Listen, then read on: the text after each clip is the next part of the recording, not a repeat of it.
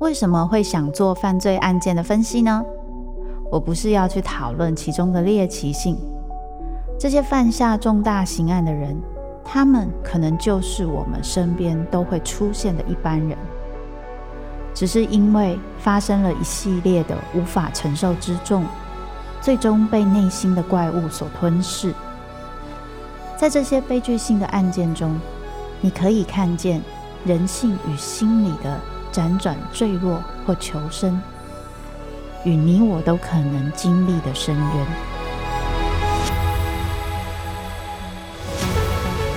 我是周慕姿，我的全新订阅节目《周慕姿读犯罪脚本》，被恶魔追逐的人，带你从心理学的角度探索人性的黑暗面。以及他们内心始终没说出口的挣扎。现在就到 Apple Podcast 以及静好听，搜寻周慕之读犯罪脚本，被恶魔追逐的人。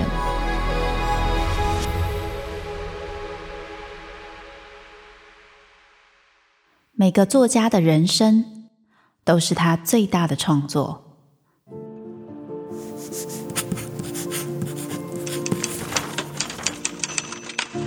周慕之陪你细读他们的灵魂脚本，凝视那些没有说出口的伤痕。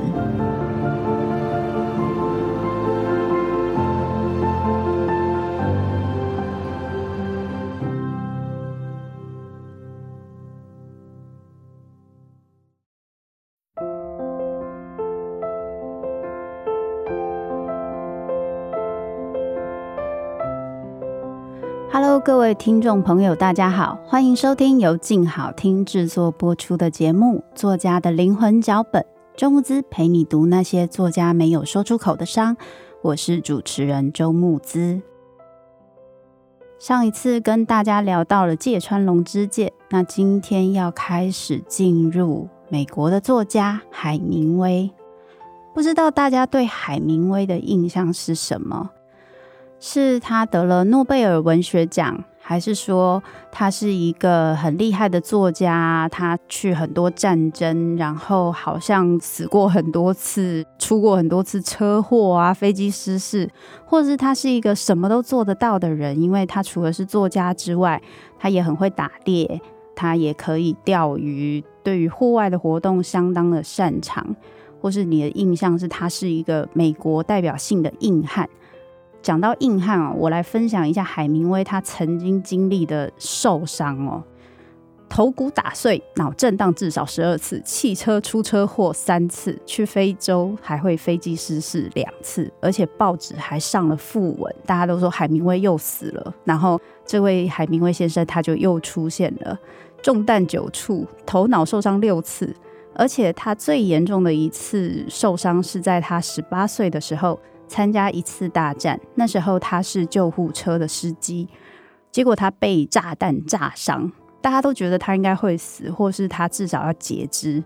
结果他在花了半年的时间站起来，然后他从身上拿出了两百三十七块的炮弹碎片，听起来就是一个硬汉中的硬汉，而且根本就跟连恩尼逊一样，就他去哪里哪里都会爆炸。每一次大家都觉得他会死，然后他又会突然出现。而且好像哪里有危险就往哪里去，感觉就是一个地表最强作家。对于很多人来说，特别是那个时候的美国人，会感觉到这是一个非常厉害哦，遇到什么危险都不会害怕的海明威，非常非常的勇敢，几乎是大家心目中最强壮的男性权威的展现哦。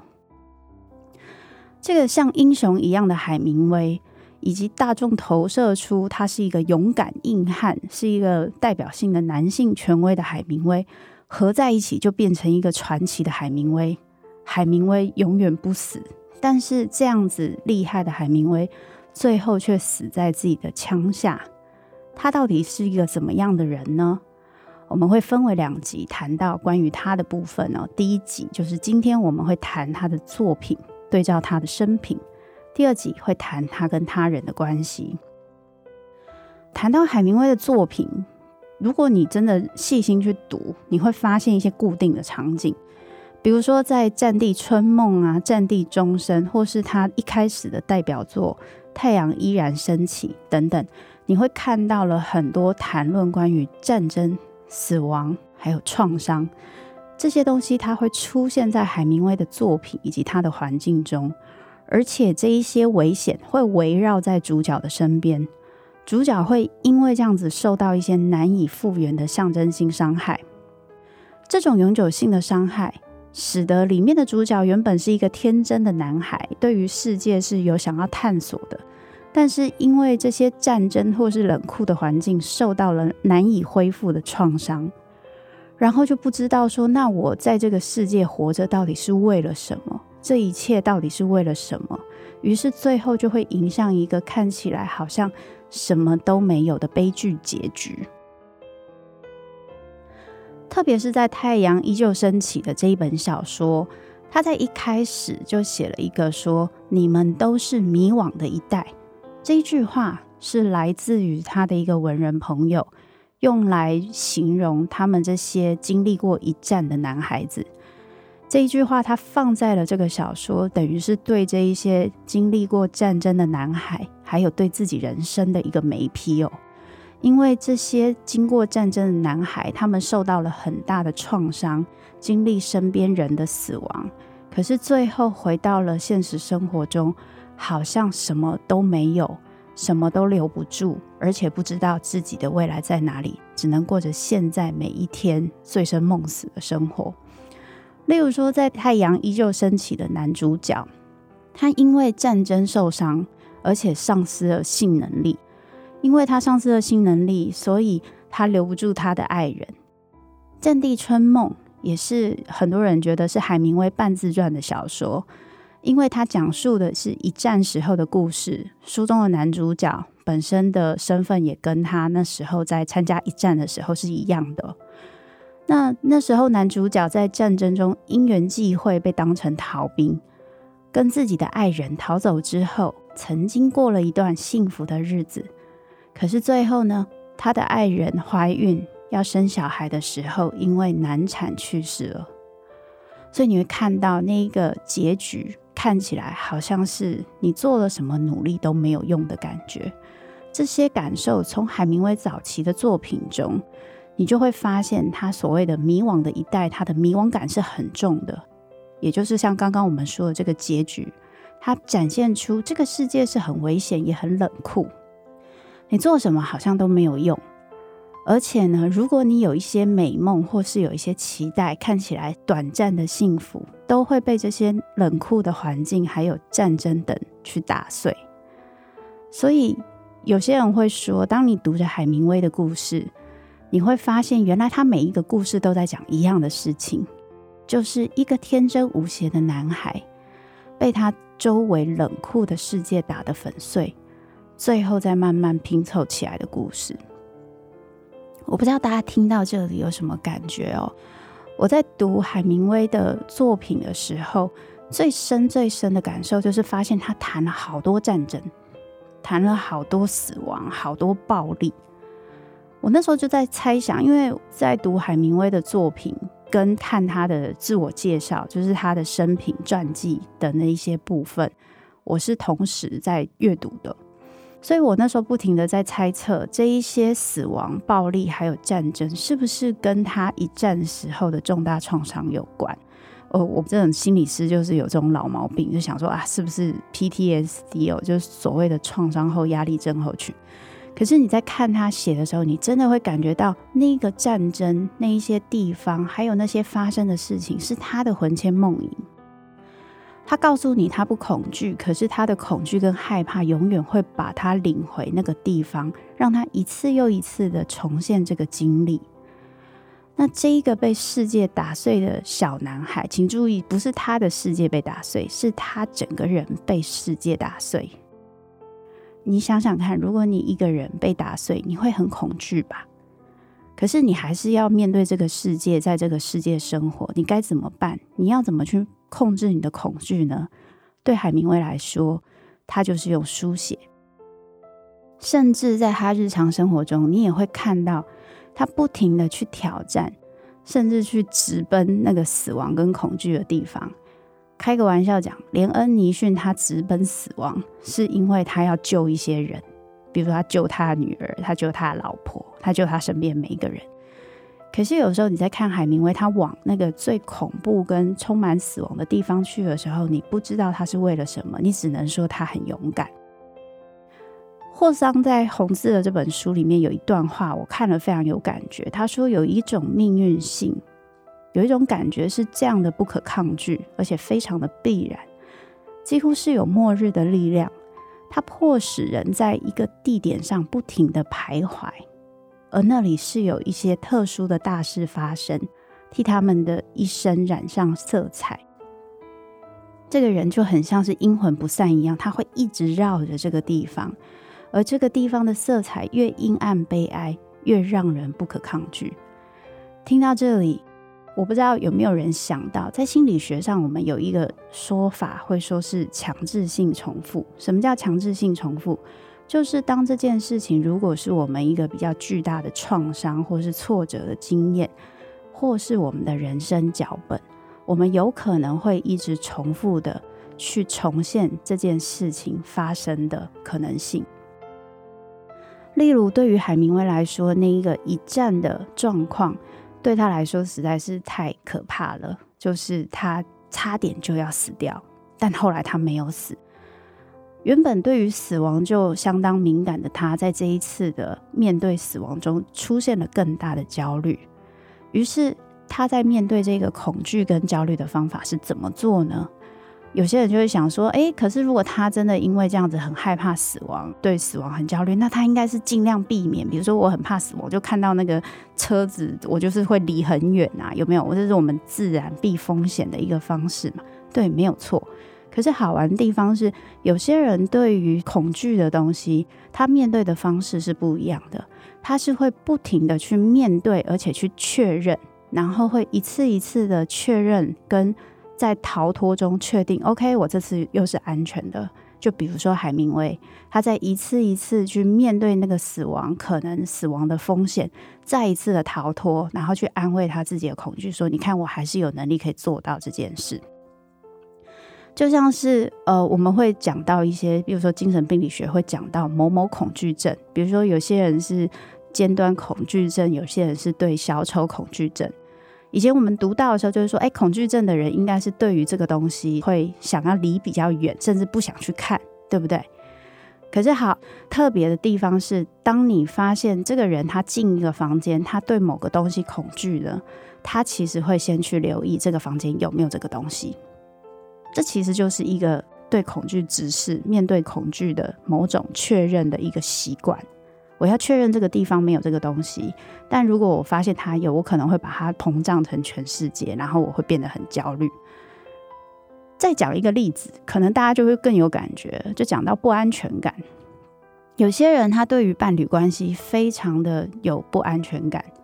所以他会不停的去确认他的伴侣有没有可能在做对不起他、背叛他，或是有些蛛丝马迹，就是要隐瞒他的事情，甚至会弄得草木皆兵，或是弄得大家风声鹤唳。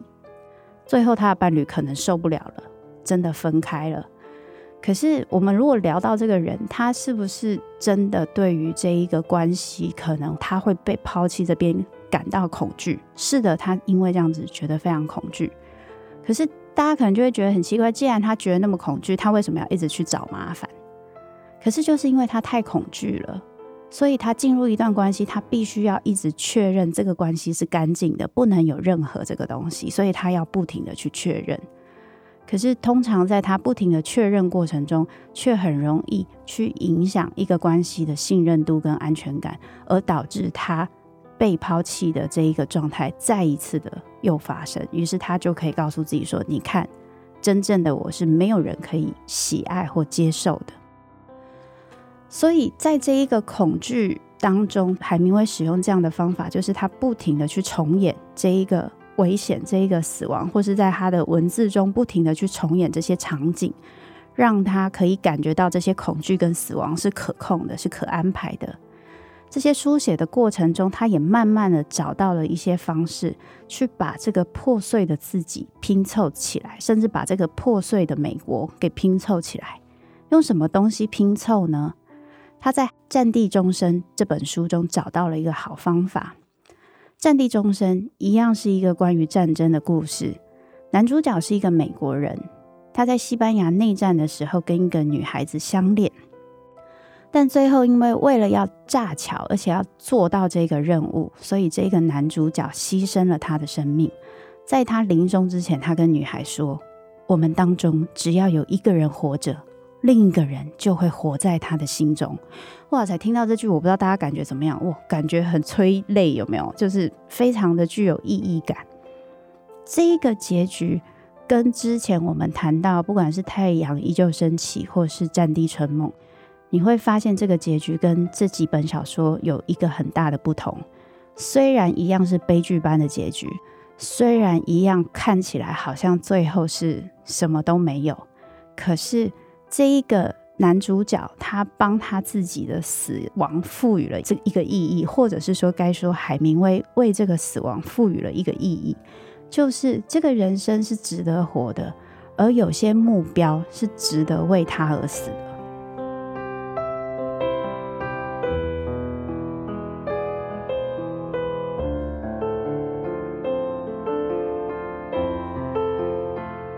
所以你就看到了海明威在这一本又一本的书当中，到了战地钟声，这个因为战争跟死亡威胁受创的破碎小男孩，他找到了一个可以让他在这迷失的过程中把自己拼凑起来的方法，那就是建立自己的目标跟价值。这个价值就是什么？就是硬汉价值。有意志力的、有意义的，可以为了一个非常珍贵、好的东西去牺牲，用此来建立属于他自己，甚至是美国的新秩序。所以后来海明威的作品被很多人模仿哦，当然包含他的特殊写法也很有关联性。可是代表着他替那个时候迷失的美国人建立了一个非常重要的可以去。有点像非常男性权威的，可以去尊崇的一个秩序，让大家的心可以定下来。在这一个看似无意义的悲剧结局，却赋予它一个意义感。在海明威后来的作品中，我们会一直看到这个东西的重现。比如说，得了诺贝尔文学奖的《老人与海》，我不知道大家小时候有没有看过这本书。总之，就非常励志嘛。老人具有非常大的意志力，而且很有智慧。他抓到了一个超级大的鱼，跟鱼争斗的过程中，他赢了，而且那几乎是他人生最大胜利。身为一个渔夫，可以抓到一个这么大鱼。虽然那个鱼在返航的过程中，最后被鲨鱼吃光光，只剩下骨头，而且后来还有一个小男孩看到，哦，是一个很大的骨头，看起来好像是一个无的结局。不过，这磨灭不了这个经验在这个老人心中的意义感。他自己形容这个角色展现的是一个压力的风度，所以这个故事就出现了他所谓的那个名言，就是一个人可以被毁灭，但是不能被打败。所以，什么叫做压力下的风度？什么叫做一个人可以被毁灭，可是不能被打败？用比较白话的方式去讲。就是，即使我最后遇到挫折，我最后没有办法达到我真正成功的目标，可是我一样要肯定帅惨，就是我一样要看起来非常的帅，然后我很清楚我现在做的事情目的跟意义是什么，就算这个结果看起来好像没有意义，就像是这个老人，他后来把这个鱼抓回来，可是只剩下骨头。其他人可能抓了很多很多小只的鱼，有很丰盛的渔获，然后就嘲笑这个老人可能没有什么用。可是呢，却有人发现了他带回来的鱼骨头是非常大的，所以代表了他曾经做到了一件很了不起的事情。对于老人来说，他的展现就是我自己只是做好我自己的事情。于是他并没有因为这样子的结果而有比较大的情绪起伏，甚至觉得。很愤世嫉俗等等，这种压力下的风度是海明威非常努力的想要去追寻的。讲到这里，我不知道大家有没有发现，因为当我在读《老人与海》的这个故事，我偷偷的感受到这件事情，那就是我甚至会感觉到那个意义感是作者赋予他的，也就是我看完这个故事之后，我心里一直想的，所以搞半天，他的鱼带回来之后只剩下骨头。这样讲起来，我好像个人非常的肤浅，就是一直注意到这件事。这个部分，我觉得这是海明威一直想要去超越的，所以他找了一个方式去给这一个过程一个意义感，说服所有的读者，还有他自己，这一切是有意义的，没有像我想的这么迷惘，这么虚空。也就是说，他创造了一个很理想的自己，这个理想自己和现实的自己不一样。是一个非常完整、有自尊、非常勇敢，而可以往自己想要的有意义感的目标去前进，不会被别人影响。他可以用这个理想的自己，让别人跟自己都不会失望，而且还可以让自己不用去面对这个真实自己的脆弱跟羞愧感。因为当我觉得我不够好、不够勇敢，我会觉得丢脸。而我只要常在这个理想的自己后面，我就好像可以变得很勇敢。所以，这个充满硬汉、坚持还有毅力的方式，体现在他的小说主角中哦，也体现在他的生活中。只要他抱持了这样的毅力跟意志力，他就可以靠书写控制住这一个危险，有时候对他并不亲切的世界，而且还可以控制死亡跟他的距离。特别是在他爸爸后来因为开枪过世之后，他只要有这样的毅力，他就可以逃脱被死亡控制的恐惧，然后可以一次又一次的去脱离死亡的威胁，就像重演他在战争里面就是受了非常大伤，可是他没有死的一个情景。如此，他就可以感觉到比较不那么害怕跟脆弱，因为。勇敢的人就不会被死亡抓住，就像现在的他，而会被死亡抓住的只有脆弱的人。所以，他为了保护自己内心的小男孩，他就这样塑造出一个超级勇敢的自己，让他什么都不怕，所以小男孩也不用怕。不过，有些讽刺的是，当我们一个人想要控制住什么，其实就是因为害怕什么。如果你不害怕，你其实是会让事情自然发生的，对不对？当你必须要逃离这个害怕的时候，你就会想要很努力的去控制，甚至你会做一件事情非常标准，就是否认。我们从他最早期的一个书，后来有人集结成一个故事集，叫做《尼克亚当斯故事集》。这个尼克亚当斯，很多人觉得就是海明威的分身呐。这个故事里面有一小段是尼克看到爸爸。帮印第安女性接生，可是后来女性难产，她的丈夫因为他的太太难产也割喉而死。当时对于小尼克来说，这些死亡来得太快，而且非常冲击，所以他就问了爸爸：“死难不难？”爸爸就回答说：“不，我想死是很容易的吧，要看情况。”然后小尼克坐在船上，他爸爸划着船。尼克心里坚信自己永远不会死。我们从这一小段的话，你就会发现，那个时候小尼克他感受到对死亡的恐惧，他用什么东西来超越这个恐惧？是哭泣吗？是用害怕，然后扑在爸爸的身上，要求爸爸的拥抱或情感的照顾吗？没有，他在心里告诉自己，他永远不会死。所以他使用了一个否认的方式去面对他真正恐惧的事物，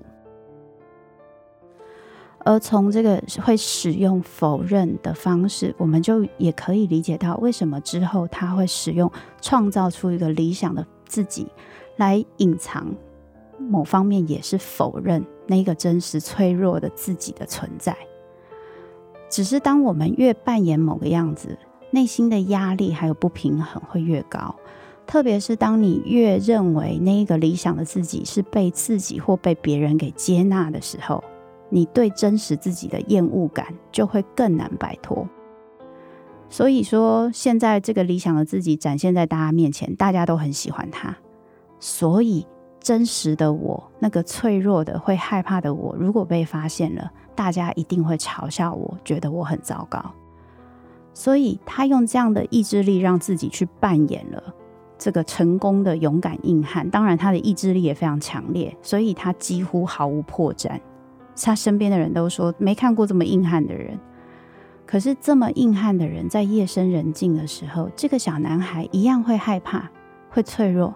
那个时候他怎么办呢？他会让自己逃到酒瘾里面。他在十多岁的时候就开始喝酒，或者是逃到女人里，可以让他去不必直接面对他内心的创伤，甚至可以让这一些人去安慰、安抚这个脆弱的自己。所以这个时候的海明威就很需要身边有支持他、爱慕他跟照顾他的人。对于海明威来说，他的人际关系，特别是跟女性的关系，其实是非常重要的。下一集我们会谈到的，就是海明威跟身边的人的关系。好，今天谈到海明威的作品如何映照出海明威的生平以及他内心的创伤哦。当然，谈到内心的创伤，又谈到跟人的关系，一定会谈到他的童年的经验。所以下一次我们会再针对这个主题做一个讨论跟分享。今天感谢各位的收听，请大家持续锁定由静好听制作播出的节目《作家的灵魂脚本》，周木姿陪你读那些作家没有说出口的伤，并下载静好听 APP。我们下次再聊。